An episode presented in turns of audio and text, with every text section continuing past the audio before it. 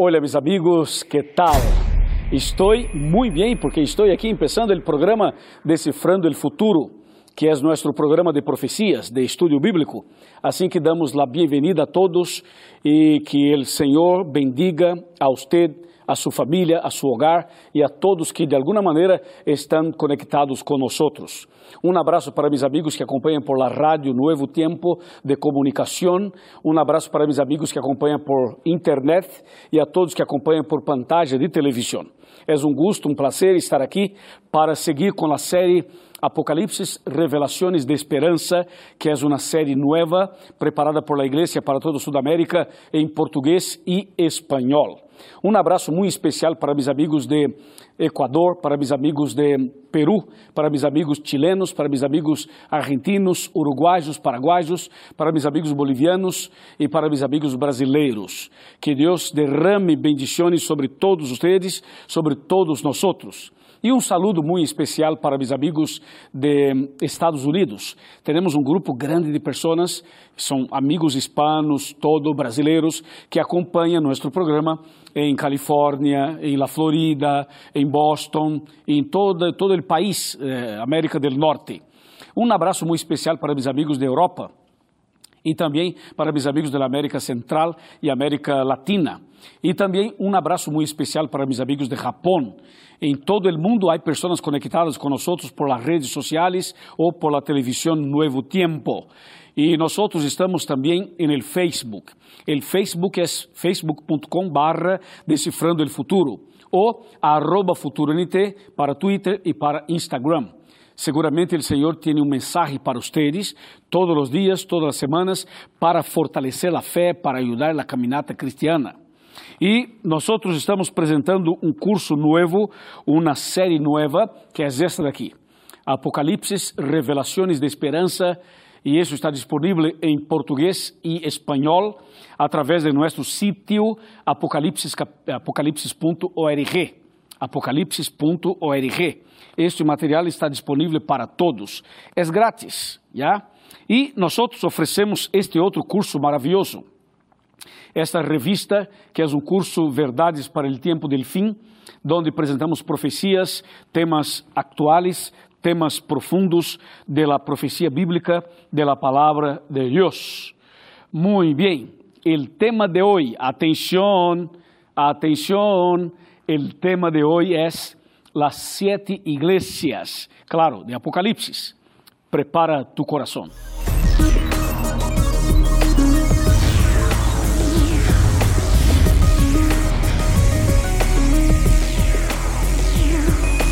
Aquí comienza Descifrando el Futuro con el pastor Luis González. Muy bien, estamos ya listos para empezar el tema. Tengo aquí en mis manos la Biblia, la Santa Biblia, para que a través de ella tengamos condiciones de profundizar, de profundizar nuestros conocimientos y nuestros estudios sobre eh, los temas de esta nueva serie. Hoy queremos considerar las siete iglesias de Apocalipsis eh, que em realidade não são sete denominações, tampouco sete religiões, são sete períodos da igreja do cristianismo. Ou seja, o cristianismo passaria por sete fases, por sete períodos. E nós queremos analisar cada período de los sete para ter uma visão general acerca de lo que a Bíblia menciona sobre o cristianismo.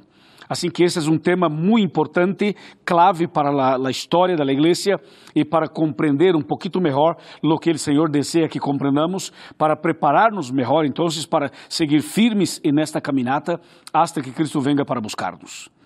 Então, quando se trata das sete igrejas, há que quedar claro que não são sete denominações, tampouco são sete religiões, é solamente uma religião el cristianismo, que pasaría por siete fases. ¿Ok? Bueno, entonces este periodo todo de siete empieza con la muerte de Cristo en la cruz del Calvario. En el año 31, ahí empieza el periodo e termina em la segunda venida de Cristo. Assim que os sete períodos do cristianismo estaria entre os dois maiores acontecimentos da história: a primeira venida de Cristo e a segunda venida de Cristo em glória e majestade. Entre os dois grandes acontecimentos, nós encontramos então uma igreja que passaria por sete fases, por sete períodos. E para cada período, para cada série, para cada, para cada etapa, melhor, então o Senhor enviou um mensagem, uma carta. Há uma carta que Jesus envia à sua igreja. E para cada fase, para cada período da, da igreja, há uma carta específica tratando de momentos do de, tema atual.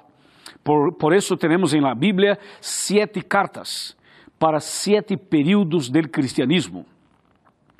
E as sete cartas aparecem aqui de maneira muito clara em Apocalipse capítulo 1, 2 e 3. Os três primeiros capítulos de Apocalipse tratam basicamente desse tema, basicamente. Le convido, por favor, a abrir a Bíblia comigo em livro de Apocalipse capítulo número 1. Apocalipse capítulo número 1, versículo número 10 e 11.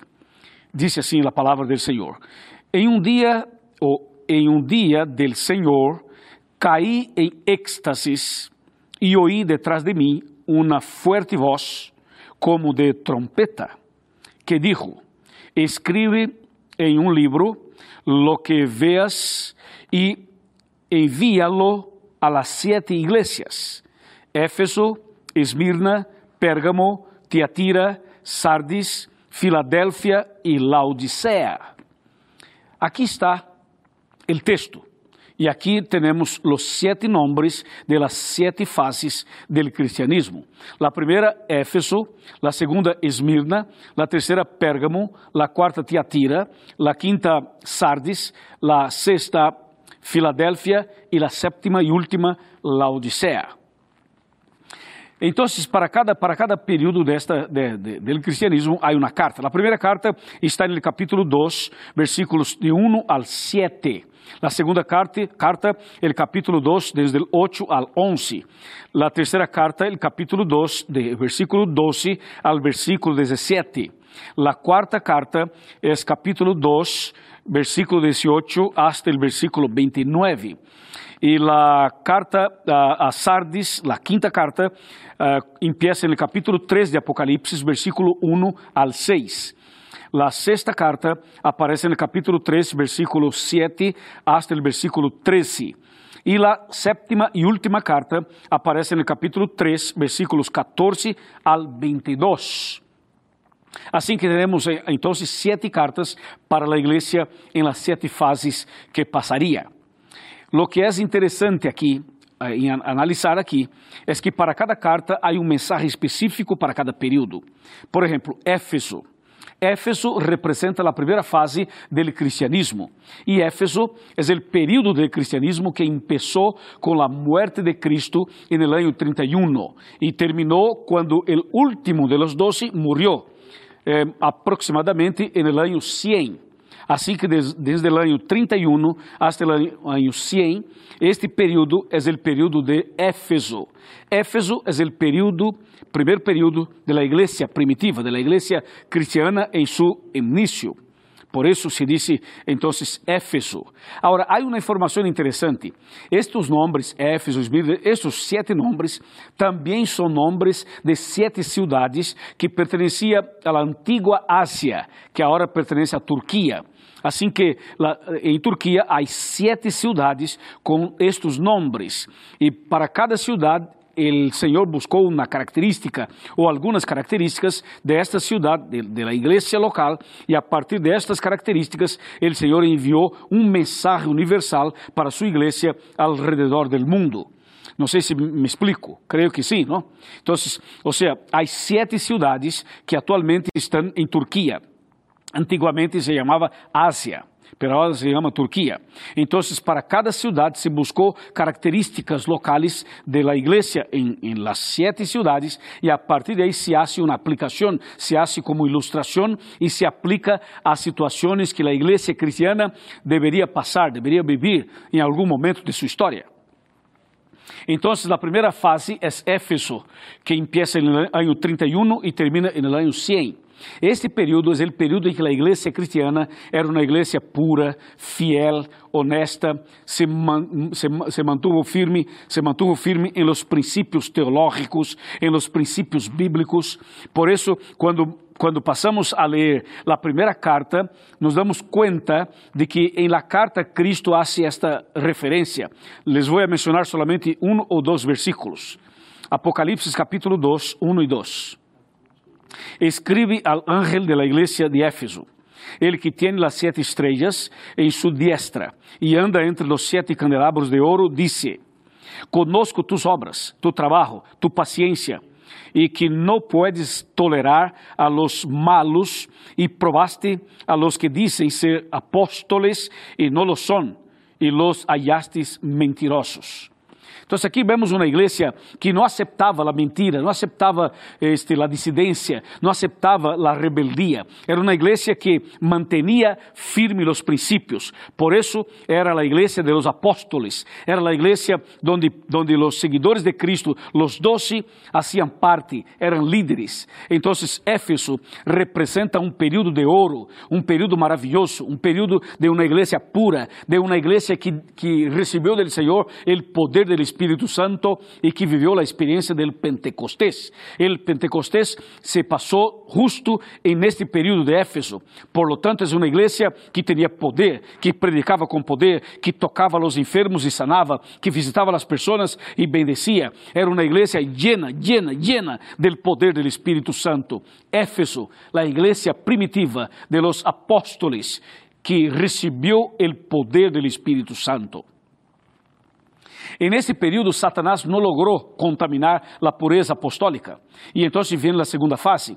A segunda fase, a, a Bíblia chama de Esmirna. Esmirna é o segundo período do cristianismo, que empieza el año 100 e termina el año 323, aproximadamente. Este período foi um período em que a igreja se, se mantuvo firme outra vez, só que o diabo já começou a hacer umas pressões, umas perseguições, uma situação assim um pouquinho mais, mais forte para que, para que a igreja pudiera abandonar seus princípios. Só que a igreja se mantuvo firme e não cambiou, não cambiou seus princípios. Aunque, aunque en la segunda fase del cristianismo el diablo logró algunas cositas. Por exemplo, foi no período de Esmirna, no ano 321, quando o diabo, utilizando pessoas, isso a primeira, a primeira lei dominical, o primeiro decreto dominical, quando Constantino el, eh, este, que era imperador romano, y el bispo Eusebio, los dos juntos se integraron para cambiar el día del Señor del sábado para el domingo. Así que en el año 321 se cambió el día de guarda por un decreto, un decreto que fue firmado por Constantino. Assim que começou uma, uma trampa, uma, uma estratégia para cambiar os princípios bíblicos. E isto passou justo na segunda fase do cristianismo. E a igreja, aún assim, a igreja se mantuvo firme com a Bíblia, com os princípios, com as doutrinas, com a teologia pura e verdadeira. Só que vem na terceira fase. A terceira fase é chamada de Pérgamo. Pérgamo começou no ano 323 e terminou no ano 538. Este período de Pérgamo foi o período mais terrível da história. ¿Por quê? Porque foi aqui quando se, se cambiou muitas coisas la Bíblia. Ou seja, a Bíblia, a Bíblia se mantém firme, só que a forma como se ensina, a forma como se explica, a forma como se vê o que diz a Bíblia, eles cambiaram.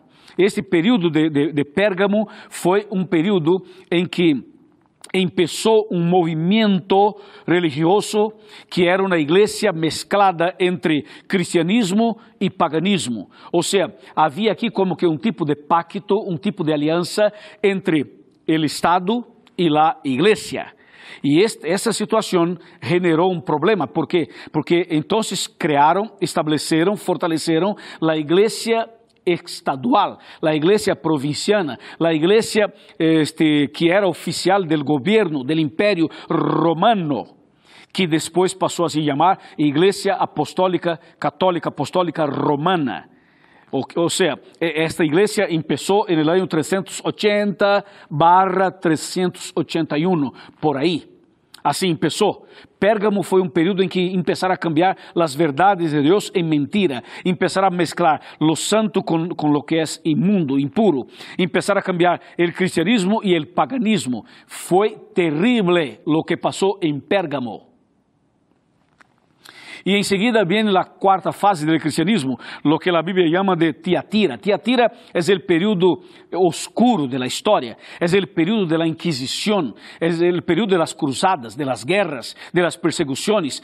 O sea, Tiatira fue un periodo en que el bispo de Roma se convierte en papa y el papa pasa a tener su supremacía, la supremacía papal, el dominio papal desde el 538 a 1798. Son 1260 años de dominio, de persecución, de trampa, de obra maligna, de, de, de coisas horríveis. Eles cambiaram verdades bíblicas, cambiaram princípios bíblicos e começaram a ensinar coisas que a Bíblia nunca ensinou. Nunca ensinou. E hasta el dia de hoje, há pessoas em toda Sudamérica, em toda Latinoamérica, em todo o mundo que crê em coisas que a Bíblia não aprova Só que eles, eles inventaram isto, porque era, era mais conveniente para eles. Assim que Tiatira foi um período de inquisição, um período de muerte, de persecução. A Bíblia era queimada, os cristianos eram queimados, eh, viviam situações horríveis, horríveis. Cambiaram a forma de bautismo. O bautismo é, por imersão, mas eles criaram este por aspersão. A Bíblia diz que o líder há que ser casado e eles inventaram que o sacerdote não pode casar. Eles inventaram a doutrina do inferno, do fuego, não sei que coisa. Eles criaram o domingo como dia santo e começaram a cambiar e cambiar e cambiar e cambiar e simplesmente, simplesmente ignoraram os princípios bíblicos. Só que antes que termine esse período de Tiatira, o Senhor levanta um servo suyo dentro da Igreja Católica Romana, que é Martín Lutero, que era uma pessoa, um líder da igreja. E o Senhor lo levanta em 1517. ¿Para que coisa? Para empezar uma reforma, a conhecida reforma protestante del siglo XVI. Este homem foi um instrumento de Deus para, para empezar uma reforma, uma revolução, uma restauração bíblica, teológica e espiritual. E o que passou foi que Lutero foi perseguido, passou por tantas e tantas lutas, pero o Senhor o levantou e levantou outras pessoas em outros lugares do mundo. Assim que em 1798 termina esse domínio de Tiatira, da supremacia papal, quando Napoleão, através de seu general Berthier, então manda prender o Papa e lo, e lo, e lo exclui. E então o domínio papal se termina aí. E termina também Tiatira. E aí empieza então a quinta fase do cristianismo. E esta quinta fase do cristianismo é a fase da reforma que começou com Lutero em 1517.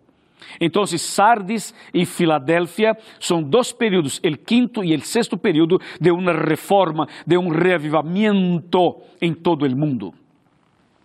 E o Senhor então levanta outras pessoas, outros reformadores, outros homens em la história para começar um trabalho de restauração. E passamos aí por Sardis, que, que empieza em 1798 e termina em 1833. E em seguida Filadélfia, de 1833 a 1844. Esse é o, período, o sexto período chamado, chamado Filadélfia, é o período quando se levanta Guillermo Miller, e Guillermo Miller, juntamente com outras pessoas, começaram um estudo de Daniel capítulo 8, capítulo 9, e passaram a compreender coisas impressionantes que antes nadie compreendia.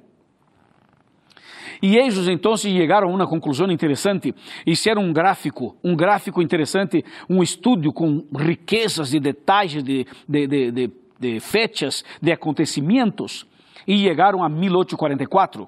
E eles pensavam que 1844 seria o ano da segunda venida de Cristo, e começaram a predicar, a, a ser uma, uma, uma, gran, uma gran propaganda de evangelização por todas, todo, toda a América do Norte e por todo o mundo. E a gente estava, estava segura de que Cristo regressaria em 1844, quando em realidade o estudo estava bem, o gráfico estava bem, a estrutura do estudo estava bem, só que o acontecimento não era a segunda vinda de Cristo. El acontecimiento era la purificación del santuario celestial, tema que vamos a tratar en otro programa. Solo que lo que pasó en 1844 fue que Cristo no vino, porque la Biblia dice que nadie sabe el día y la hora de la segunda venida de Cristo. Y ellos, ellos predicaban y insistían con esto. Y lo que pasó fue el gran chasco. Este gran chasco, uma decepção terrível, e as pessoas pensavam, todo está acabado, isso todo é mentira, não sei que coisa, e, e começou uma situação de, de medo, insegurança, todo isto. E vários grupos religiosos começaram por aí. Só que havia um grupo que se mantuvo firme com a Bíblia, pensando, bueno, se Cristo não vino, não é porque Cristo eh, cometeu um erro, Cristo não vino porque nós interpretamos de maneira equivocada. Então, temos que seguir estudando a Bíblia, temos que seguir buscando compreender o que diz a Bíblia. E este grupo pequeno que seguiu estudando a Bíblia é o grupo que dá início à sétima fase do cristianismo, chamada de Laodicea, que é o período atual que nós estamos vivendo. De las igrejas, estamos vivendo a última fase, que se chama Laodicea. E justo em 1844, com o grande chasco, quando termina a sexta fase e empieza a sétima fase, justo aí começou a igreja adventista do sétimo dia. A igreja adventista começou, nasceu, apareceu, foi levantada por el Senhor em 1844, justo para cumprir a sétima fase do cristianismo. Então, os adventistas do sétimo dia aparecem depois do grande chasco. E então, eh, em seguida, o grande chasco, nós aparecemos para estudar a Bíblia, para explicar as profecias, para restaurar outras verdades, para restaurar outros princípios que durante a Idade Média foi echada por terra. Assim que a igreja adventista aparece como sendo a sétima fase do cristianismo. Assim que este é um período de Laodicea, um período em que o cristianismo em todo o mundo ha passado por uma situação muito, muito difícil. A Bíblia diz: não é caliente, nem tampouco, nem tampouco é frio, é tibio. O problema da igreja hoje é porque é uma igreja tibia. E esta, esta é uma situação que não está bem, que o Senhor não aceita, que não está de acordo com a Bíblia. Nós temos que ser ou frio ou caliente e nunca tibio, que é a situação de la Odisseia. Assim que hoje o cristianismo está vivendo um momento assim, não? Um momento muito difícil. Solo que o Senhor tem sua igreja, tem seu pueblo, tem seus princípios, tem a verdade clara. E por esse motivo estamos aqui, para mostrar que estamos vivendo em la última fase do cristianismo, la última fase de la iglesia aqui em la tierra. E a última fase, la Odisseia, começou em 1844 e vai terminar quando venga Jesus, em la segunda venida de Cristo. Ou seja, estamos vivendo dias solenes, porque pronto Cristo vendrá e Cristo vendrá para buscar-nos. Assim que a igreja adventista é uma igreja levantada por el Senhor em 1844 para cumprir uma parte importantíssima desta missão, que é abrir a Bíblia e mostrar as verdades bíblicas e restaurar as verdades em la vida das pessoas. Por isso estou aqui, por isso temos o programa Decifrando o Futuro para decifrar as profecias para você para mostrar para usted lo que a Bíblia diz, os princípios bíblicos, para que usted te prepare, porque Cristo vendrá, porque Cristo muito pronto vendrá. Aunque não sepamos o dia, nem a hora, nem o mês, nem o ano, sabemos claramente que Cristo realmente vendrá muito pronto. E é o momento de uma preparação, é o momento de tomar decisões, é o momento de cambiar, é o momento de levantar a cabeça, é o momento de tomar a Bíblia, é o momento de ir à igreja, é o momento de nascer de novo. Esse é o momento, meu amigo. Esse é o momento. Amém? Bueno, eu tenho algo mais para dizer-lhe. Então, vem comigo, vamos sentar aqui em meu sofá para ter a última parte deste tema, que é um tema precioso. Aqui estou, por favor, por favor, bem, bem mais cerca. Bem, meu amigo, vení, vení mais cerca, aqui cerquita, vení, vení, acércate mais, mais. Muito bem, bem. Tu que estás em Buenos Aires, tu que estás em Paraguai, em Assunção, tu que estás em, em Bolívia, em La Paz, Cochabamba, Santa Cruz, acércate, por favor, meu amigo e minha amiga às vezes buscamos este, excusas, não? Há muitas pessoas que estão buscando excusas. Dizem, bueno, eu não vou para cá por esto, por esto, por esto. Bueno, eu não vou para allá por esto, por esto, por esto. ¿Hasta quando vai buscar excusa? ¿Hasta quando estará buscando explicações para, para tu falta de decisão, para tu falta de, de, de coragem? ¿Hasta quando vas buscar excusas para justificar su, su debilidade espiritual? Meu amigo, llega, não? Llega, já, já, já, já é suficiente. Agora há que levantar a cabeça, há que tomar este livro, há que avançar por la fé, há que tomar decisões, há que entregar sua vida ao Senhor, há que cambiar, há que ser bautizado, há que buscar conhecer a palavra do Senhor. Não busque explicações humanas, não busque justificação humana, não busque excusas humanas. Não. Agora não, não há tempo para isto. E não é assim que funciona. Lo que devemos hacerlo é buscar en este livro o princípio que me prepara a mim e a usted para a segunda venida de Cristo. Eu te pergunto, ¿queres preparar-se para a segunda venida de Cristo? ¿Queres nascer de novo? ¿Queres ser membro da igreja verdadeira? ¿Desea cambiar de verdade? ¿Desea tomar uma atitude definitiva e empezar uma vida nova a partir de hoje?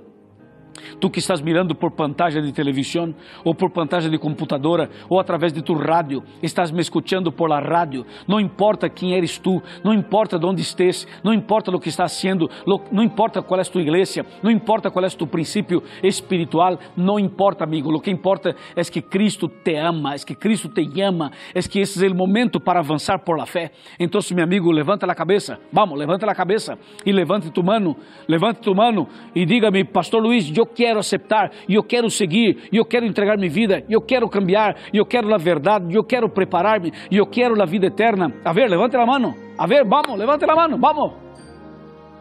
A ver. Muito bem.